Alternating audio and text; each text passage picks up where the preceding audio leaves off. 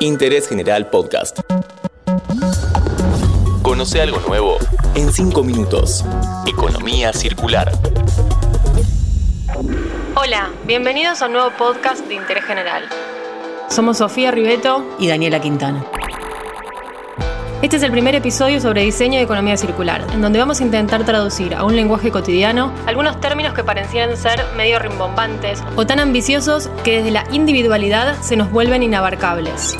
En este episodio vamos a charlar sobre el ABC de la economía circular. ¿De qué se trata? Las dos somos diseñadoras industriales y además de la profesión, tenemos en común el interés por el medio ambiente. Nos preguntamos una y otra vez qué podemos hacer desde nuestro lugar para mejorar el lugar que habitamos. Para empezar, busquemos la punta del ovillo y definamos qué es la economía. Hablar de economía no solo es hablar en términos de dinero. O sí, porque la industria la mueve el metal. Claro, pero la definición dice que la economía es una ciencia que estudia los recursos disponibles y limitados, la producción, distribución y consumo de bienes y servicios para satisfacer las necesidades humanas.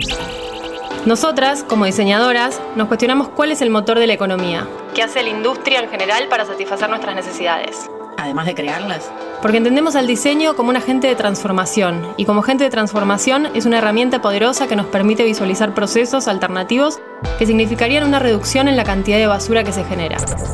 Pero, ¿cuánta basura decís que generamos?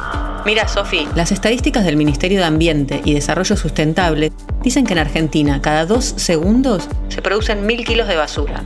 Es decir, que cada uno de nosotros estaría generando alrededor de un kilo y chirolas de basura por día. ¿Qué? Este modelo que genera tanta basura se denomina economía lineal y es el modelo productivo que se ha desarrollado desde la revolución industrial. Les compartimos un audio de Fundación Cotec que nos explica de forma clara e hiper breve este proceso. Extraen recursos,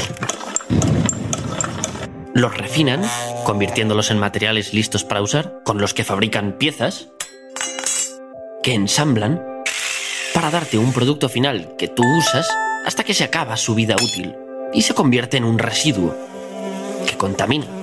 Pero no solo al final, todas las fases han producido residuos todas contaminan.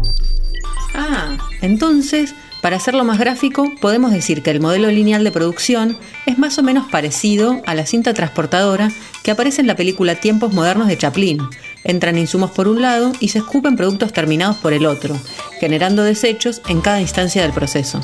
Hablando lisa y llanamente, en este modelo no se cuestiona ni el origen de la materia prima ni el fin de ciclo de vida de los productos que como mencionamos al comienzo, son algunos de los factores que comprometen al medio ambiente.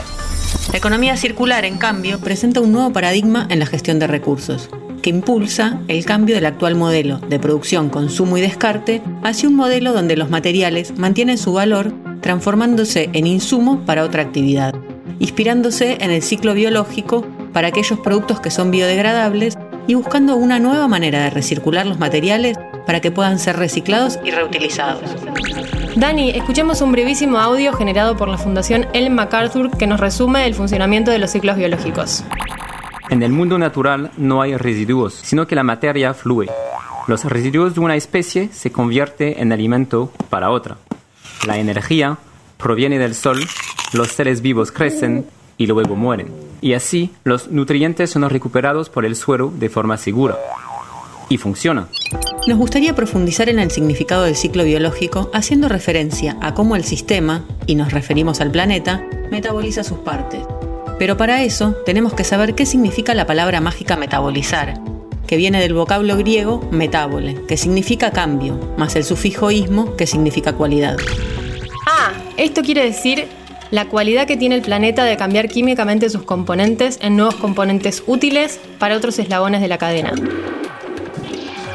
Partiendo de esta premisa, podemos decir que el planeta, excluyendo a los humanos, se maneja con un sistema circular en donde nada se transforma en basura. Ya, teniendo un poco más en claro a qué nos referimos cuando hablamos de economía y cuál es la diferencia entre una economía lineal y una economía circular, nos despedimos hasta el próximo episodio en donde vamos a hablar de cómo podemos contribuir a la economía circular desde nuestro lugar. Interés General Podcast.